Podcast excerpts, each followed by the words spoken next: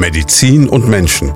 Der Leopoldina Talk auf Primaton, damit Sie auch ohne ein jahrelanges Medizinstudium wissen, was dahinter steckt.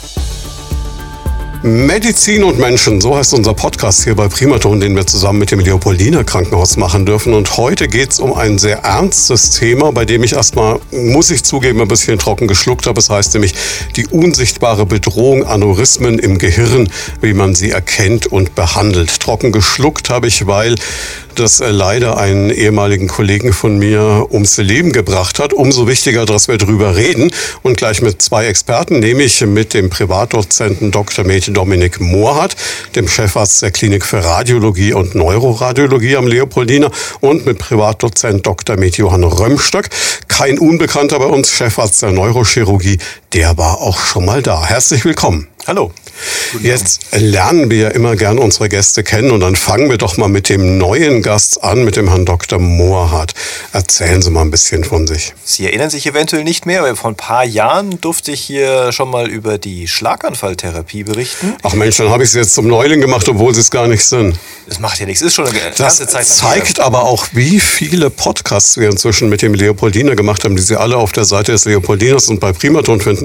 Es sind so unglaublich viele, dass ich mich nicht mehr daran erinnere. Es ist bitter. Ja, äh, zu meiner Person. Ich leite die Abteilung Radiologie und Neuroradiologie jetzt seit guten neun Jahren am Leopoldiner Krankenhaus. Und ähm, was heißt das? Viele verbinden ja mit der Radiologie vor allem Röntgenbilder. Mhm. Daher kommt es ja ursprünglich auch. Und ähm, die Schnittbilder, die in den Röhren akquiriert werden, also die Computertomographie, die Magnetresonanztomographie, vielleicht auch die Mammographie und die Ultraschalldiagnostik. Da wird es dann langsam ein bisschen dünner, was viele Leute sich unter Radiologie vorstellen. Und was äh, weniger auf dem Schirm haben, ist, dass die Radiologie in den letzten 20 Jahren immer mehr aktiv wurde in bildgesteuerten Operationstechniken. Mhm. Also Eingriffe, bei denen man in der Regel sehr kleine Löcher macht. Wir reden hier von zwei, drei, vier Millimetern, über die wir dann aber äh, spezielle Instrumente, die wir dann auch meistens unter Röntgenkontrolle navigieren, zu verschiedenen Körperregionen führen und dann auch Therapien vornehmen. Und passend zu dem Thema heute geht es um die äh, Behandlung von Hirnarterien, Aneurysmen, diese Gefäßaussackung, die wir regelhaft über die Leiste behandeln. Das heißt, Sie sind auch involviert schon in diese ganze neue Technik, wenn man äh, computergestützt beziehungsweise vielleicht sogar, es gibt immer dieses Wort robotergestützt, was aber ja nicht zutreffend ist, aber sagen wir mal assistiert operiert.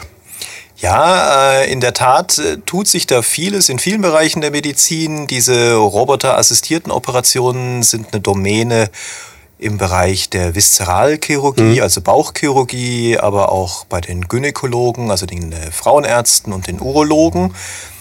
In der Radiologie ist es eher ähm, die Visualisierung mit Computerunterstützung, also dass man mit 3D-Modellen plant und diese Planung dann ähm, eingeblendet bekommt, wenn man dann während der Operation dann nur mit 2D arbeitet. Mhm.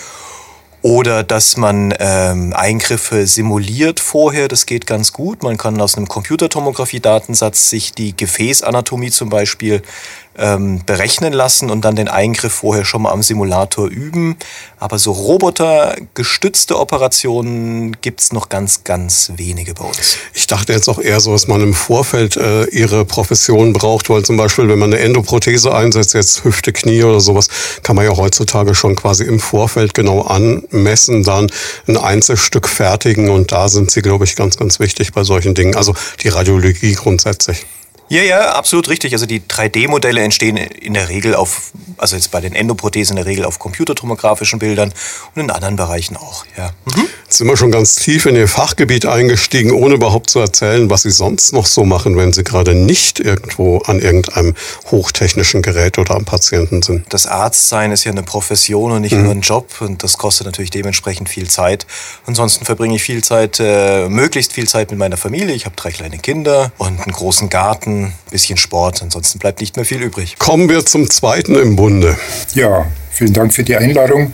Mein Name ist Johann Romstöck. Ich bin der Chefarzt der Neurochirurgischen Klinik. Durfte schon ein paar Mal bei Ihnen sein. Neurochirurgie ist ja das Fach, das sich mit operativer Behandlung am Gehirn darüber reden wir heute, natürlich auch am Rückenmark und an den Nerven befasst. Äh, wir sind ja zu zweit da, weil sich das Thema eben in beiden Bereichen verankern lässt und sehr überlappt. Meine Haupttätigkeit ist das Operieren, aber vielleicht können wir einen Schritt noch zurückgehen, denn am Anfang steht ja eigentlich der Patient, der jetzt eine plötzliche Erkrankung hat. Und natürlich kommt die zunächst mal in unser Leopoldiner Krankenhaus und da sind wir die primären Ansprechpartner über die zentrale Notaufnahme oder über ein Telefonat oder wie auch immer, kommt ein Patient mit oder eine Patientin mit ganz bestimmten Beschwerden und dann läuft eine Kaskade an, eine Abfolge, wo wir gemeinsam, und das möchte ich unbedingt betonen, ganz gemeinsam zusammenarbeiten im Nachweis und in der, in der Bestätigung der Verdachtsdiagnose und dann eben in einer Behandlung, die entweder mein lieber Kollege Mohrhardt macht oder eben wir in der Neurochirurgie. Wenn wir jetzt uns den Begriff Aneurysma unserem Thema heute so ein bisschen annähern, dann ist das, glaube ich, für viele Leute, die es schon mal gehört haben, somit die ultimative Horrorvorstellung. Ne? Um das jetzt gleich mal so vielleicht äh, zum einen klar zu machen, zum anderen aber vielleicht auch gewisse Ängste aus dem Weg zu räumen. Also ich habe die Erfahrung, wie gesagt, im erweiterten Bekanntenkreis gemacht. Jemand, der auf einmal rasende Kopfschmerzen bekam, so wurde es im Nachhinein geschildert und der es leider nicht mehr bis zu Ihnen oder in ein Krankenhaus geschafft hat, der also wirklich sehr plötzlich mhm. verstorben ist. Das hört man ja immer wieder. Dass sowas vorkommen kann. Gleichzeitig ist es aber auch behandelbar. Vielleicht sollten wir erst mal erklären, was ist denn ein Aneurysma überhaupt? Genau. Das Aneurysma, ich möchte es mal einfach wörtlich übersetzen, das heißt das schlecht gewebte oder das mhm. nicht gut gewebte. Heißt, Aneurysma, wir haben eine Schwachstelle in einem Blutgefäß. Mhm. Wir können auch darüber reden, woher das kommt und was das fördert, aber man kann sich das vorstellen wie vielleicht einen porösen Gartenschlauch oder einen Fahrradschlauch von mir. Also wir stellen uns vor, wir haben ein Blutgefäß und dieses Blutgefäß ist anders als ein normales Rohr elastisch. Mhm. Wir alle wissen, dass das Blutgefäß seinen Durchmesser verändern kann. Wir haben im Winter, wenn es kalt ist, haben wir sehr enge Gefäße, da friert es uns. Im Sommer erweitern sich diese Gefäße. Mhm und es macht eine Muskelschicht in der Gefäßwand. Und jetzt gibt es Menschen, die haben da anlagebedingt eine Schwäche in dieser Schicht. Mhm. Das heißt, der immer wiederkehrende Puls im Blutgefäß dehnt ja rhythmisch, meistens 60, 70 Mal in der Minute, dieses Gefäß und langsam gibt diese Schwachstelle nach. Das heißt, diese Wand des Blutgefäßes beult sich ein bisschen aus und es bildet sich langsam im Laufe der Zeit ein Säckchen, eine richtige sackförmige Ausstülpung mhm. dieser Gefäßwand. Man könnte das so ein bisschen wie so einen kleinen Luftballon bezeichnen, der einfach dünner wird. Man merkt ja bei einem Luftballon, wie der quasi so ein bisschen nachgibt. Und dann hat man irgendwann so eine Aussackung. Das ist gefährlich, nicht weil wir da eine Aussackung haben, sondern weil die irgendwann nachgeben wird. Und was dann passiert, kann man sich gut vorstellen. Der Blutstrom im Gefäß soll natürlich nie rausspritzen aus, diesem, aus dieser Schwachstelle, denn das, äh, das Aneurysma, diese Aussackung, kann natürlich irgendwann aufreißen. Und das ist diese gefürchtete, wie Sie sagten, Horrorsituation, dass der Patient oder die Patientin dann eine ganz plötzliche, akute, heftige Hirnblutung erleidet. Und die kann wirklich oder ist wirklich lebensbedrohlich. In dem Moment geht es dann um Minuten oder? Richtig, also es gibt da ein bisschen vereinfacht ausgedrückt ganz ganz gute Zahlen, äh, die man da nennen kann. Also man sagt, dass etwa 20 bis 30 Prozent der Menschen, die so eine Hirnblutung erleiden, versterben. Mhm. Dass die versterben, dass die, wie Sie richtig sagten, vielleicht äh, trotz einer guten Rettungskette den Weg in die nächste Klinik gar nicht mehr erreichen. Man kann aber die anderen 60 Prozent nehmen. Weitere 30 Prozent haben irgendwelche Ausfälle mhm. durch diese Blutung. Also zum Beispiel eine Lähmung, Sehstörungen, Sprachstörungen. Und also ähnlich wie beim Schlaganfall. Wie beim Schlaganfall, ganz richtig. Und das nächste und dritte und letzte Drittel, das ist ganz wichtig, die haben keine schweren Ausfälle, aber die haben trotzdem Symptome Und das sind ganz typisch sehr heftige Nackenkopfschmerzen, Hinterhaupt- und Nackenkopfschmerzen. Also man sagt sogar vernichtungsartig. Und das sind Menschen im mittleren Lebensalter. Und das ist das Tragische. Das sind also nicht hochbetagte Menschen mit 90 Jahren, sondern es sind Menschen, die stehen mitten im Leben. Eine Mutter, ein Familienvater, ein 30-Jähriger, der gerade seine Ausbildung und seinen Beruf beginnt und so weiter. Das heißt, das sind schon Schicksalsschläge, dass jemand morgens aufsteht, sich seinen Kaffee kocht, in die Dusche geht und in der Dusche bricht er zusammen. Ohne große Vorboten erleidet er plötzlich dieses Ereignis. Und ja, manche Patienten, die man dann befragt, die sagen, das ist wie der Blitz vom Himmel, als hätte mich der Blitz getroffen. Ein ganz heftiger, akuter Kopfschmerz. Das ist typisch. Es gibt auch weniger typische Verläufe, wo es eben nur ein leichterer Schmerz ist, aber ganz klassisch wäre dieser ganz heftige, schlagartige Schmerz. Na gut, und wenn man sowas erleidet, dann ist das eben nicht die verrenkte Halswirbelsäule oder die Zugluft, weil man Cabrio gefahren ist oder irgend sowas gemacht hat, sondern dann ist das eben manchmal diese Subarachnodalblutung. Vielleicht sollte man das Wort noch ein bisschen erklären. Das wäre meine nächste Frage gewesen. Das ist eine Warum ist es so ein, so ein Wortungetüm? Wenn man sich ein Gehirn vorstellt, ist es überzogen von feinen Häuten. Mhm. Und eine dieser sehr zarten und dünnen Häute nennt man die Spinngewebshaut. Ah, da kommt das Arachno her. Ich kenne es von Arachnophobie. Ja, ganz genau. Und Sub heißt drunter und jetzt kann man sich zusammenreimen. Das heißt, betroffen sind die Blutgefäße, die unter dieser Spinngewebshaut verlaufen.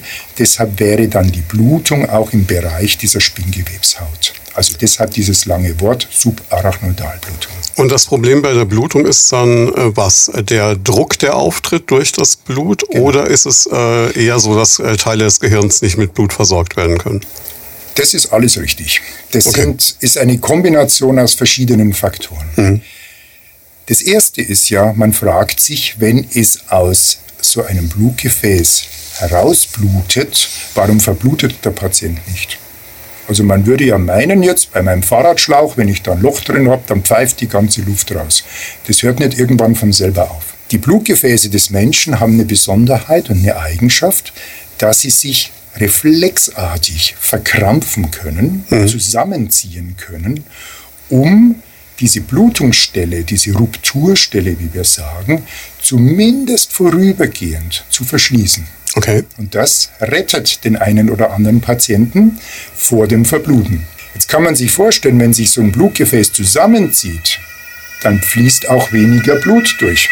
Das heißt, wir haben beides, wie Sie es richtig sagten. Wir haben den Effekt der Blutung und wir haben aber möglicherweise den negativen, den schlechten Effekt mhm. einer überschießenden Verkrampfung des Blutgefäßes. Was neben diesem Vernichtungskopfschmerz auftritt, hängt dann auch sehr davon ab, an welcher Stelle dieses Aneurysma ist. Wir haben ja im Gehirn verschiedene Funktionen an verschiedenen Lokalitäten verteilt und so kann es eben kommen, dass der oder die Patientin Sprachstörungen hat, mhm. Bewegungsstörungen hat, Sehstörungen, Doppelbilder hat und das hängt davon ab, welcher Teil des Gehirns durch die Blutung betroffen ist. Sie haben Gedanken zum Thema oder persönliche Fragen? Darauf freuen wir uns. Einfach anrufen unter 09721 20 90 20 und mitreden. Also was man auf jeden Fall, glaube ich, festhalten kann und an der Stelle auch gleich festhalten muss, was wir auch beim Thema Schlaganfall ja immer wieder sagen, ist, in so einem Moment, wenn so eine Symptomatik auftritt, überlege ich nicht mehr. Lege ich mich nicht erstmal auf die Couch, nehme ich kein Aspirin, sondern es gibt nur eine richtige Verhaltensweise. Ich wähle sofort den Notruf, schildere das und dann werden Sie mit allem, was Sie haben, kommen. Das wäre uns ganz wichtig. Es, es, gibt diesen schönen englischen Begriff Time is Brain, mhm. was vom Schlaganfall her eigentlich kommt, aber das gilt hier genauso. Man muss möglichst schnell reagieren und dann geht man in eine Klinik, wo die Versorgung möglich ist. Und da können wir uns als Leopoldiner Krankenhaus natürlich nur anbieten, weil wir eben das komplette Spektrum anbieten. Und deshalb sind wir ja beide da, weil wir das eben beide vertreten. Und der normale Ablauf ist dann, dass man eben, wie ich schon sagte, möglichst rasch sich an die Klinik wendet, an, mit dem Notarzt idealerweise und in unsere Notaufnahme kommt. Und dort läuft dann eine Untersuchungsabfolge an. Natürlich wird der Patient erstmal klinisch untersucht. Ist er wach? Hat er Ausfallserscheinungen? Das ist so, ich sage mal, das kleine Einmaleins der Neurochirurgie. Und dann kommt der Chefarzt Mohrhardt natürlich sofort dazu, weil dann kommt die große Rolle der Bildgebung. Ja, man will ja sehr schnell wissen, was ist denn jetzt in diesem Kopf, in diesem Gehirn passiert. Und das zeigen uns die Bilder, die sofort in der Notaufnahme noch begonnen werden, dass man die macht. Das heißt, im schlimmsten Fall, Herr Dr. Mohalt, wären Sie quasi dazugerufen, wenn jemand in einen Schockraum oder so eingeliefert wird, dem's, äh, der vielleicht gar nicht mehr bei Bewusstsein ist und dann müssen Sie ja blitzschnell reagieren. Ja, das ähm, ist in der Tat so. Gott sei Dank muss ich nicht immer in Personam da jedes Mal dabei sein. Äh, aber vom Prinzip her, die Notaufnahme ist ja 24 Stunden besetzt und die Computertomographie direkt am Schockraum lokalisiert und dann kann ein äh, Patient mit diesem Vernichtungskopfschmerz halt auch sofort äh, eine Computertomographie des äh, Schädels und des Gehirns bekommen, ob er jetzt bewusstlos, vielleicht sogar künstlich beatmet ist über den Schockraum oder es vielleicht gerade auch noch selber irgendwie in die Notaufnahme geschafft hat, das spielt in dem Fall keine Rolle. Die Bilder sind in wenigen Sekunden akquiriert und können dann auch innerhalb von wenigen Minuten beurteilt werden. In der Regel sieht man die Blutung noch während der Patient auf dem Tisch liegt und dann wird die Kaskade weiter ausgelöst, wenn man eine Hirnblutung entdeckt und es handelt sich, wie vorhin besprochen, zum Beispiel um eine subarachnoidale Blutung. Dann äh, schließen wir sofort eine Gefäßbildgebung an, hm. in der Hoffnung, die Ursache zu finden. Dann gibt es noch ein paar andere Punkte, die man ähm, überprüft, zum Beispiel, ob besonders viel Druck im Hirn herrscht. Das mhm. Hirn ist ja eingemauert in dem Schädelknochen und wenn da viel Blut äh, an Stellen hinkommt, wo es eigentlich so nicht vorgesehen ist, dann drückt das alles äh, aufeinander gegenseitig und auch das äh, sonst frei zirkulierende Nervenwasser zirkuliert eventuell nicht mehr richtig. Das ist so eine typische schnelle Komplikation in so einem Setting. Da würden dann die Kollegen von Herrn Romstöck eine externe Nervenwasserableitung anlegen, über so eine kleine Bohr, äh, ein kleines Loch in den Schädel gebohrt und einen Schlauch eingeführt, dass man halt äh, Druck ablassen kann aus dem Kopf, Nervenwasser ablässt.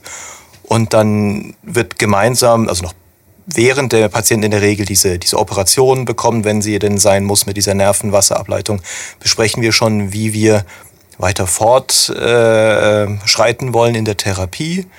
Wenn wir ein Aneurysma gesehen haben, kann man sich schon überlegen, wer oder welche Methodik für den individuellen Patienten die beste ist. Das hat sehr viel mit der Lokalisation des Aneurysmas zu tun. Und ähm, wir schmieden gemeinsam einen Plan. Wie viel Zeit hat man? Gut, das ist wahrscheinlich auch einzelfallabhängig, wie schnell man da jetzt dann irgendwas machen muss. Ja, also wir haben ja vorhin schon gehört, dass grob ein Drittel der Patienten es gar nicht lebendig mehr ins Krankenhaus schafft. Mhm. Die Patienten, die zu uns kommen, da hat die Blutung zumindest vorübergehend aufgehört zu bluten. Sonst kämen sie gar nicht mehr. Sonst kämen wir gar nicht dazu. Gesagt, ja, also okay. Unter einer Blutung hat man keine Chance. Ja, ähm, auch wir nicht. In dem Moment, wo die bei uns ankommen, muss die Blutung zwischenzeitlich gestoppt haben. Man mhm. weiß aber auch, dass die Patienten ein sehr hohes Risiko haben, dass die Blutung nochmal anfängt. Ja, da reicht eine hohe Blutdruckspitze zum Beispiel aus, um das wieder auszulösen. Ähm, das heißt, wir haben schon ein paar Minuten Zeit, uns das genau zu überlegen.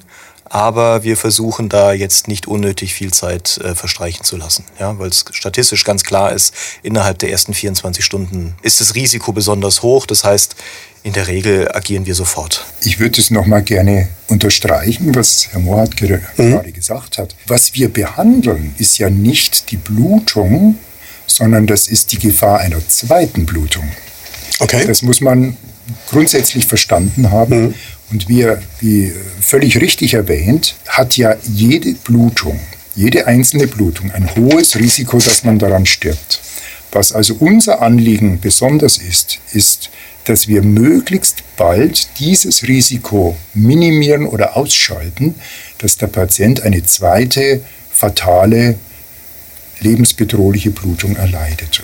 Und es ist auch schon gerade richtig gesagt worden, natürlich das Ganze so bald wie möglich. Das hängt jetzt sehr von seinem Zustand ab. Aber nehmen wir mal den klassischen Patienten. Das ist so, ich sage mal, ein 40-jähriger Mensch aus dem gesunden Alltagsleben herausgerissen.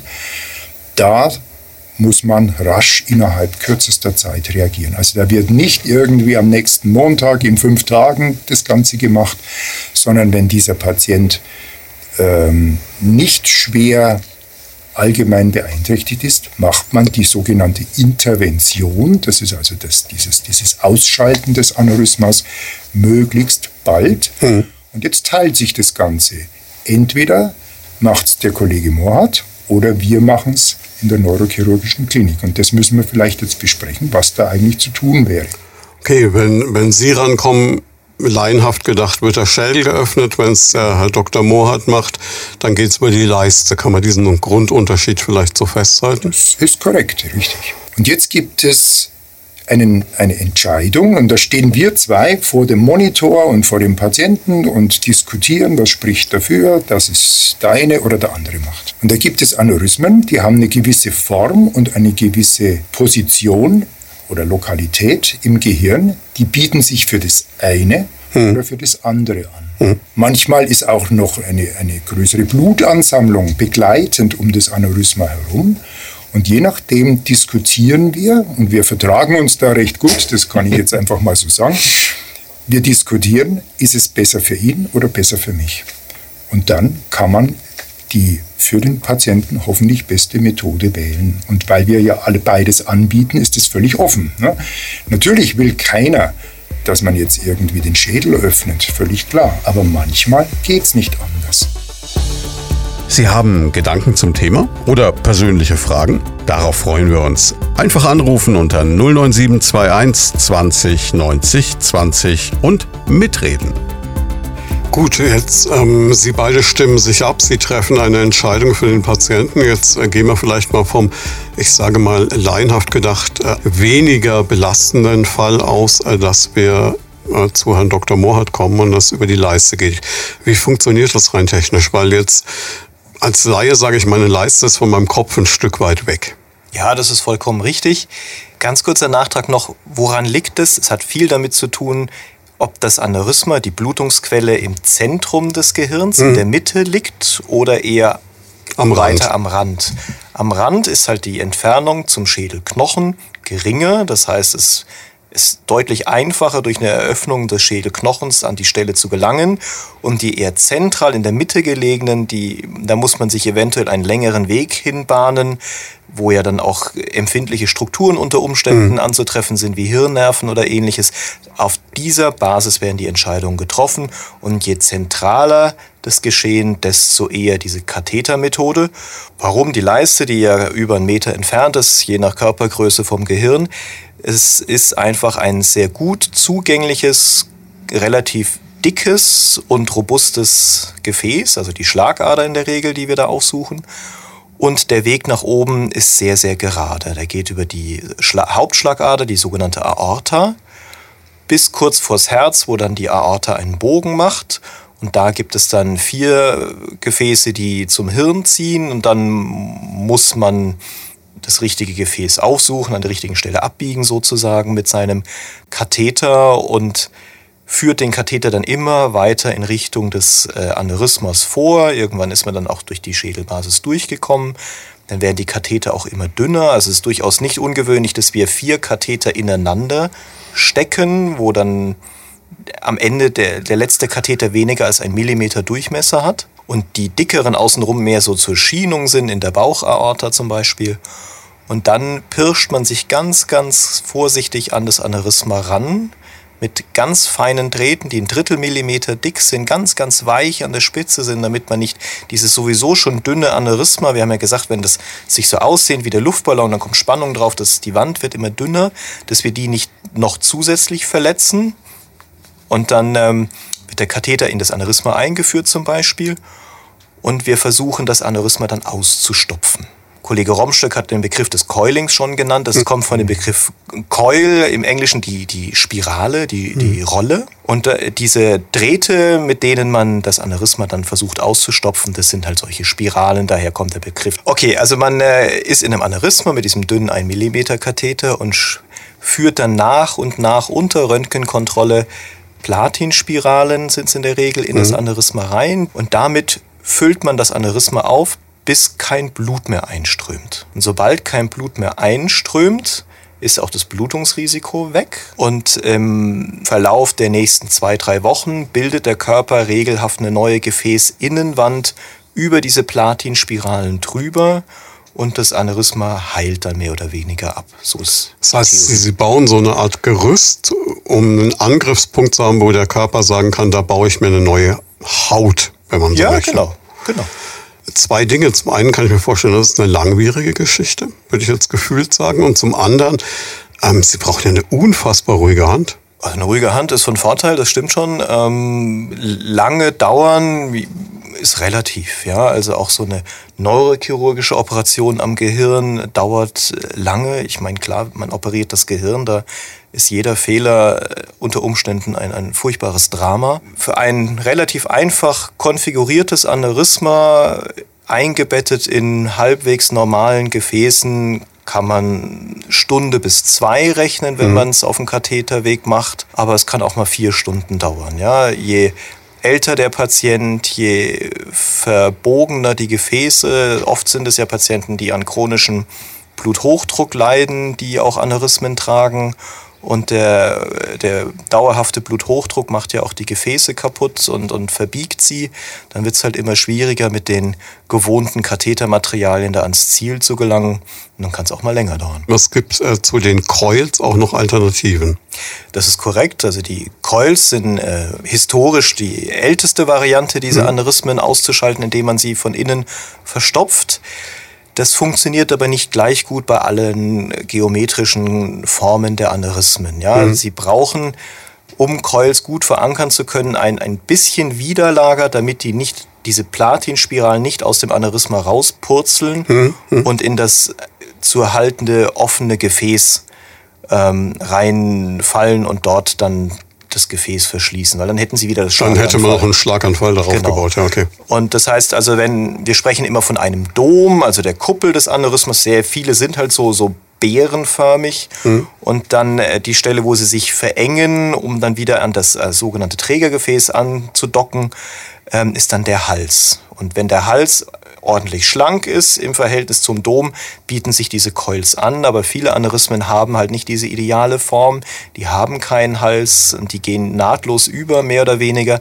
Dann muss ich mir künstlichen Widerlager schaffen, damit diese Platinspiralen mhm. im Aneurysma bleiben. Und da implantiert man zum Beispiel einen Stent. Das kennt man ja vielleicht äh, vom Herzkatheter mhm. oder auch von der Schaufensterkrankheit bei den Raucherbeinen. Das sind äh, vom Prinzip her ganz ähnliche Materialien, fürs Gehirn halt besonders dünn und klein. Ja, also wir reden hier von äh, Stents, die einen Durchmesser von zwei Millimetern haben. Benutzen wir vorzugsweise bei diesen akuten Patienten mit den akuten Hirnblutungen hm. sehr zurückhaltend, weil sobald man einen Stent implantiert, muss man zusätzliche blutverdünnende Medikamente geben für ein paar Wochen, was in der Situation schon geht, aber man möchte es vermeiden. Man kann es schon machen, man muss halt das Aneurysma dann wirklich sehr dicht ausstopfen, dass man dann mit den Blutverdünnern da ohne zu viel Sorge daran gehen kann, aber man versucht es zu vermeiden. Bei Patienten, die ein Aneurysma im Rahmen eines Zufallsbefundes haben, weil mhm. sie zum Beispiel wegen Schwindel eine Bildgebung vom Kopf bekommen hat, haben und man im Rahmen dessen ein Aneurysma gefunden hat und man sagt, man behandelt es, bevor es blutet, präventiv mhm. sozusagen. Da ist es eine ganz andere Geschichte, da kann man sehr viele Blutverdünner geben und da arbeitet man viel häufiger mit diesen Stents. Und dann die dritte Variante, die Sie angesprochen haben, ähm, das sind, äh, kommt aus dem Englischen sogenannte Flow Diverter. Das sieht so ähnlich aus wie ein Stand. Okay. Auf dem, je nach, also gibt es verschiedene Varianten, auf dem so eine Art Strumpfhose drauf gespannt ist. Und der modelliert den Blutstrom. Deswegen Flow im Englischen der Fluss und Diverter, er, er teilt ihn auf. Diese Flow Diverter legt man in das gesunde Trägergefäß und die reduzieren den Bluteinstrom in das Aneurysma und auch da kommt es dann irgendwann im Verlauf zu einer Heilung durch den Körper, weil dort, wo das Blut nur noch ganz langsam fließt, mhm. bilden sich so, so, so eine Kruste mehr oder weniger, eine Thrombose, eine kleine lokale. Und dort, wo das Blut aber weiter fließt, ähm, wird diese, diese Thrombosebildung verhindert. Mhm. Und dann ähm, wird das Aneurysma ausgeschaltet, weil aus dem Aneurysma fließt in der Regel kein Blut mehr raus. Außer mhm. es gibt einen Gefäßabgang da drin, das sind die ganz heiklen Aneurysmen und da ist das auch die Methode der Wahl, dass man die Blutreduktion in den äußeren Bereichen reduziert. Dort heilt das Aneurysma ab aber der Gefäßabgang, der ja noch irgendwelche wichtigen Teile des Gehirns unter Umständen versorgt, der bleibt dann offen. Das dauert dann aber durchaus Monate, bis das abgeschlossen ist, diese Heilung. Das kann auch mal ein Jahr lang dauern. Das ist ähm, eine relativ aufwendige Therapie. Es klingt für mich alles jetzt nicht so wirklich einfach, aber man hat in dem Moment natürlich auch keine Wahl. Das sind die Methoden, die wir jetzt bei Ihnen haben. Jetzt, ähm, Herr Dr. Romstöck, Plan B, wenn es näher am Schädelknochen ist, äh, da kommen Sie ins Spiel. Genau. Wann muss ich was machen? In der Neurochirurgie äh, haben wir einen Zugang durch die Schädeldecke. Das ist mhm. erstmal erschreckend. Man sagt, oh je, Schädel auf, Meißeln, sagen die Patienten immer. Man muss aber wissen, das ist eigentlich schon sehr routiniert heutzutage. Das klingt zwar erschreckend, es ist aber eigentlich ein, ich sag mal, Standardzugang. Also das, der Beginn so einer Operation ist eigentlich in der Neurochirurgie gut etabliert seit vielen Jahren. Und die moderne Neurochirurgie kann das einfach routinemäßig. Moderne Neurochirurgie gibt es seit über 100 Jahren jetzt. Mhm. Wir Neurochirurgen müssen so eine Gefäßmissbildung, so ein Aneurysma versorgen bei bestimmten Situationen. Wenn also zum Beispiel aus dem Sack dieses Aneurysmas weitere wichtige Arterien rausgehen. Oder mhm. wenn um dieses Aneurysma herum ein großes Hämatom, eine Blutungsansammlung ist, die man bei dieser Operation auch noch mit absaugen muss, dann müssen wir offen ran Offen heißt eine Schädelöffnung und das heißt natürlich mikrochirurgische Arbeit. Mikrochirurgie, da ist schon sehr viel Technik dabei. Äh, wir haben Mikroskope, die teilrobotisiert mittlerweile arbeiten. Das ist eine sehr gute Optik und wir haben die Unterstützung durch spezielle Darstellungsverfahren. Wir können also so ein bisschen etwas, was Herr Mohr hat in seiner Röntgenabteilung macht, auch während der Operation machen. Wir können dreidimensional unser Aneurysma darstellen, virtuell, bevor wir es bereits erreicht haben. Wir können eine Teilangiographie, also einen Fluss in diesen Blutgefäßen darstellen. Da mhm. bekommt der Patient während der Operation vom Narkosearzt eine Substanz, das heißt Indocyaningrün, und das verteilt sich dann einfach im Blutstrom und wir sehen das gewissermaßen durch das Gehirn und durch die Gefäßwand hindurch fließen. Und das sind natürlich sehr tolle, moderne Hilfsmittel. Ist das, was man früher Kontrastmittel genannt hat? Ja, ein spezielles Kontrastmittel, aber das Tolle ist, dass man nicht nur die direkte Sicht hat, sondern quasi virtuell schon auf dem Weg zu diesem Aneurysma sich gut darstellen kann, welche Strukturen muss ich schonen, wie mhm. wähle ich meinen Zugangsweg.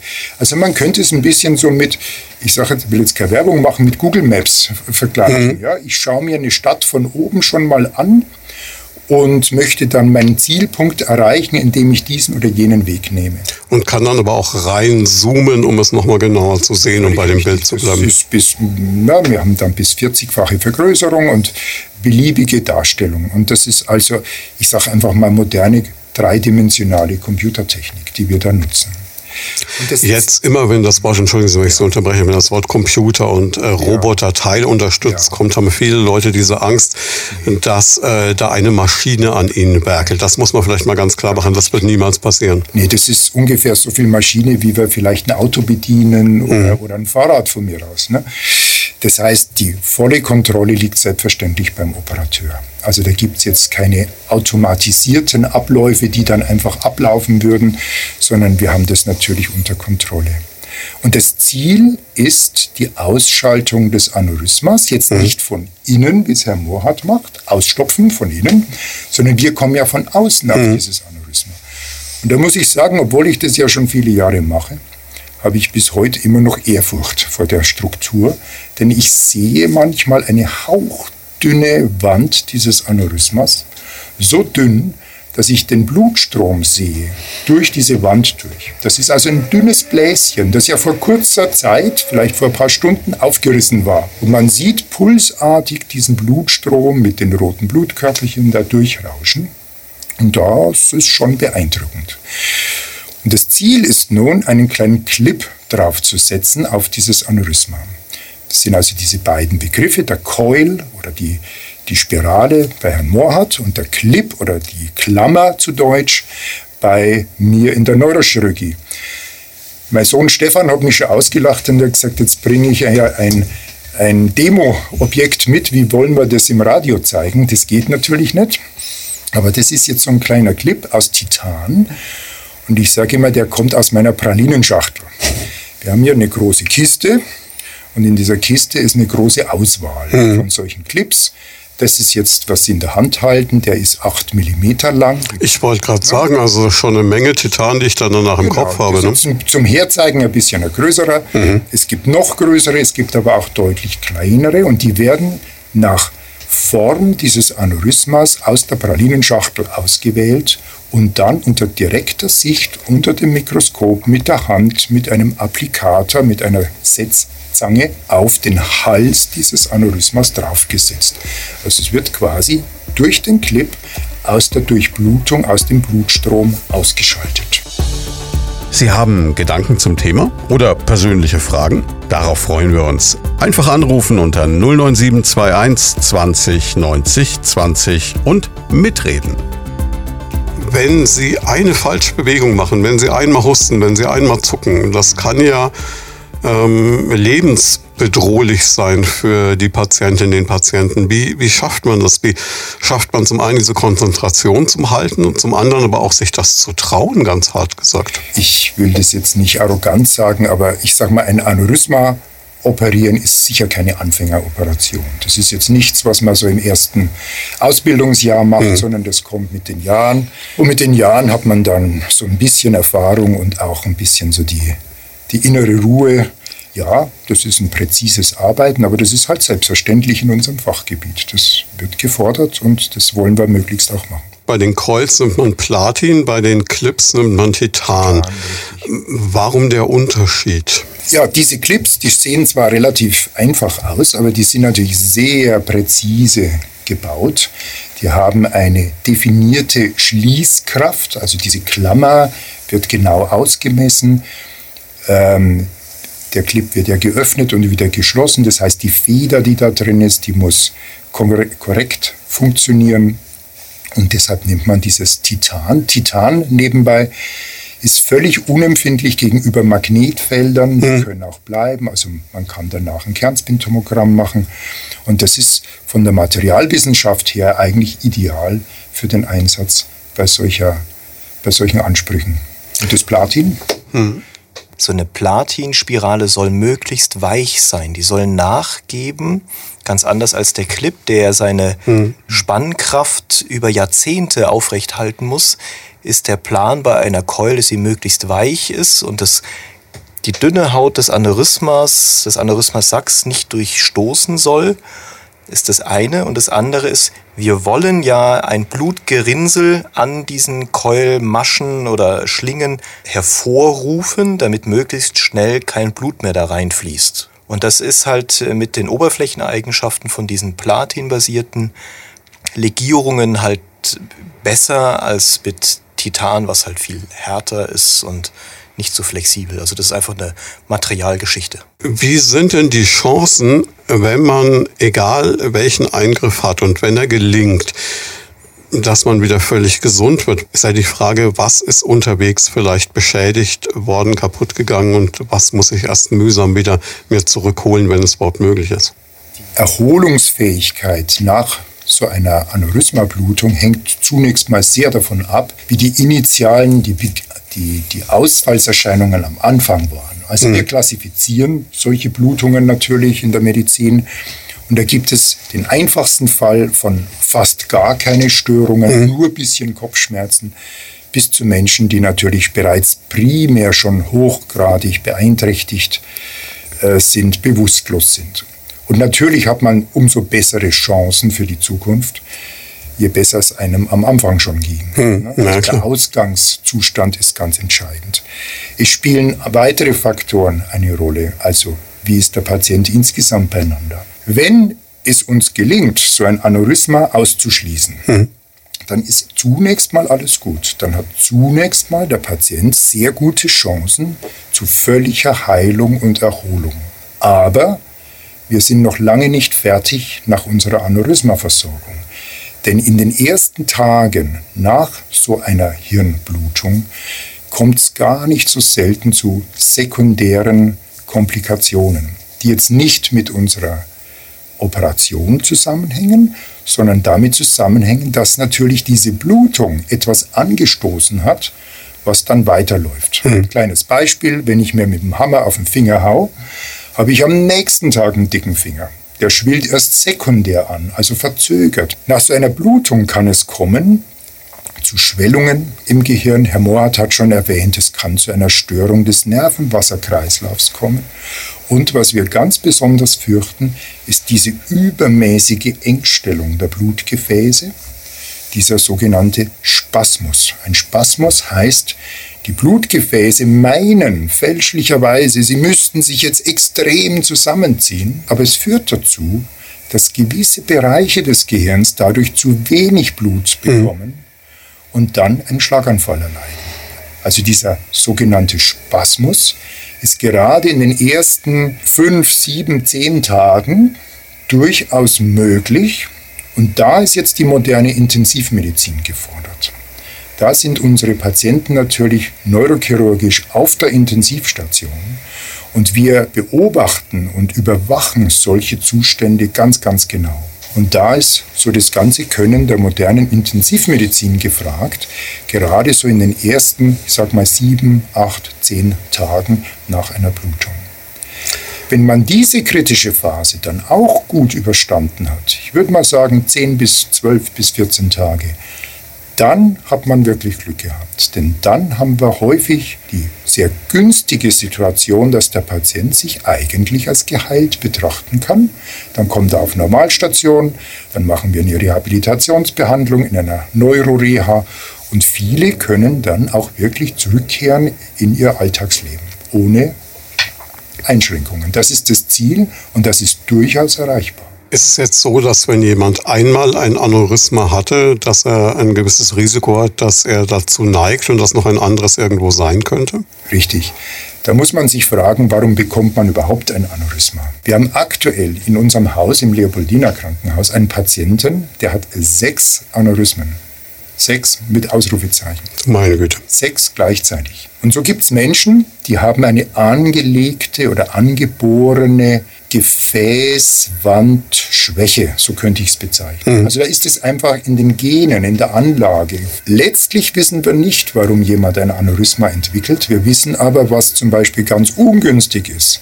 Und das ist halt leider wieder mal das Rauchen. Also wir wissen, dass Raucher deutlich häufiger Aneurysmen haben als eben Nichtraucher. Das ist schon ganz wichtig. Ansonsten, gegen unsere Gene können wir nichts machen. Und wenn man solche Situationen natürlich hat, dass jemand so viele Aneurysmen hat, dann kann er neue Aneurysmen entwickeln. Mhm. Deshalb ist Herr Mohrhardt auch in, dann in der Zukunft, in den Folgejahren, gefordert, da immer wieder Nachuntersuchungen zu machen. Und in so einem Fall forschen wir auch in der Familie nach, also ob da irgendwelche genetischen, vererblichen Besonderheiten äh, existieren. Kann man jetzt außer, dass man äh, nicht raucht, was man sowieso nicht tun sollte, noch irgendwas machen? Normalerweise kommt ja immer der Rundumschlag, ähm, Sport, gesunde Ernährung, überhaupt regelmäßig bewegen, kein Alkohol, die Klassiker. Sind das die üblichen Verdächtigen auch hier? Ja, natürlich muss ich Sie da voll unterstützen.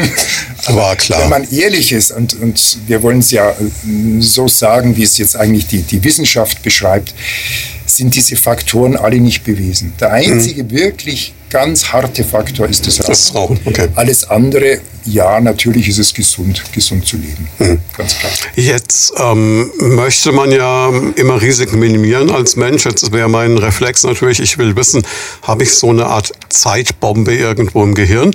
Jetzt würde ich laienhaft sagen, das ist überhaupt kein Problem, dann mache ich mit Ihnen einen Termin und dann machen wir mal ein CT und dann gucken wir mal, dann können Sie mir sagen, hopp oder top und dann ist alles gut. Das ist eine gute Überlegung und Herr Mohrhardt hat es gerade schon gesagt. Es gibt ja Patienten, die bekommen immer häufiger aus irgendeinem Grund ein Kernspintomogramm mhm. zum Beispiel. Ne? Die haben, ich sag mal, Nackenschmerzen und dann macht man halt ein Bild und dann sieht man so angeschnitten in irgendeiner Ecke irgendwas Komisches und sagt, mhm. ob das nicht vielleicht ein zufällig entdecktes Aneurysma sein okay. könnte. Oder aus irgendeinem anderen Grund. Und das sind die sogenannten zufällig entdeckten oder wir sagen inzidenten Aneurysmen. Also mhm. Aneurysmen, die halt da sind, die aber noch nie geblutet haben. Mhm. Und jetzt kommen wir in einen schwierigen Bereich. Denn der Bereich ist die Statistik. Wird dieses Aneurysma mit einer bestimmten Wahrscheinlichkeit irgendwann Probleme machen? Und da versucht man schon in verschiedenen Studien das Ganze wissenschaftlich aufzuarbeiten. Und das ist natürlich komplex und schwierig. Denn wovon hängt es ab? Zunächst mal vom Lebensalter. Denn wir haben ein gewisses Risiko, dass ein Aneurysma blutet. Und dieses Risiko bezeichnet man mit einer Prozentzahl pro Jahr. Nehmen wir mal einfach an, 1% heißt ein Mensch von 100 blutet, wäre 1%. Okay. Und jetzt muss ich ja die Jahre sehen. Also habe ich einen 30-jährigen Menschen, hat der ja voraussichtlich noch ein langes Leben vor sich. Und pro Jahr hat er immer wieder das gleiche Blutungsrisiko. Habe ich aber einen 80-jährigen Menschen, hat der natürlich eine deutlich kürzere Lebenserwartung. Das heißt, das gesammelte Risiko ist da sicher geringer. Dann spielen noch andere Faktoren eine Rolle, wie groß ist das Aneurysma und natürlich der Allgemeinzustand des Patienten. Sie haben selber gerade die Blutverdünnung angesprochen. Manche hatten schon mal einen Herzinfarkt oder andere Probleme, einen hohen Blutdruck. Und diese ganzen Faktoren muss man zusammennehmen und dann kommen sehr ausführliche Gespräche mit so einem Patienten. Und dann wird genau diese Frage beantwortet oder erstmal diskutiert. Macht es Sinn, dieses Aneurysma, das zufällig entdeckt wurde, zu behandeln? Durch das Coiling von Herrn Mohrhardt oder durch den Clip, den ich setzen würde. Denn da muss man jetzt abwägen, ist die Behandlung riskanter oder ist es riskanter, nichts zu machen und einfach die Zeit vergehen zu lassen. Und es kann durchaus beides der Fall sein, dass man sagt, ja, man versorgt dieses Aneurysma, damit hat man das Risiko deutlich minimiert, gemindert. Und in manchen Fällen sagt man, okay, das hat jetzt eine kleine Größe, ich sage mal 3 mm, und Herr Mohrhardt macht in regelmäßigen Abständen ein Kernspintomogramm und guckt, ist es irgendwann immer noch 3 mm, dann wird es weiter beobachtet, oder ist es plötzlich 6 mm oder 7 oder 8 oder 10, dann wäre vielleicht der Zeitpunkt für eine Versorgung gekommen. Aber kann man jetzt irgendwas tun, um das Risiko für sich zu minimieren? Also außer mit dem Rauchen aufhören. Vermutlich nicht unbedingt das Boxen anfangen oder sowas kann ich mir vorstellen, aber. Nee, kurze Antwort nein. Es ist leider Gottes so eine Art Schicksal. Was bleibt als Fazit? Wir können eigentlich nur sagen, das Beste, was man tun kann, ist schnell zu reagieren. Genau, richtig. Um jetzt äh, noch eine Sache, die mich die ganze Zeit so im Hinterkopf noch beschäftigt. Sie haben vorhin gesagt, das ist typischerweise eine Sache, die im mittleren Alter passieren kann. Kann man jetzt zumindest mal beruhigend sagen, wenn ich irgendwann mal die 50, die 60 hinter mir habe, dann bin ich safe? Leider nein. Oh, Mensch. Es ist halt, es ist wie so eine Glockenkurve, kann man mhm. sich das vorstellen. Eine Wahrscheinlichkeit, typisch sagt man zwischen 40 und 60 Jahren. Das ist so der, der Höhepunkt, das sind die meisten Patienten. Aber es kann auch einen 20-Jährigen und einen 70-Jährigen betreffen. Gut, ähm, wir, wir haben jetzt eine Stunde drüber geredet und wir haben es verstanden und es ist faszinierend, was Sie alles tun können, um Menschen zu helfen und Menschen zu retten. Aber letztlich äh, bleibt wahrscheinlich nur festzuhalten, das Leben ist nicht risikofrei. Das kann man so sagen, ja. Vielen Dank, dass Sie beide da waren. Danke Ihnen. Vielen Dank. Das war Medizin und Menschen, der Leopoldina Talk auf Primaton. Jeden zweiten Donnerstag im Monat live von 13 bis 14 Uhr im Programm. Alle Folgen gibt's zum Nachhören und Download auf radioprimaton.de und als Podcast auf leopoldina-krankenhaus.com.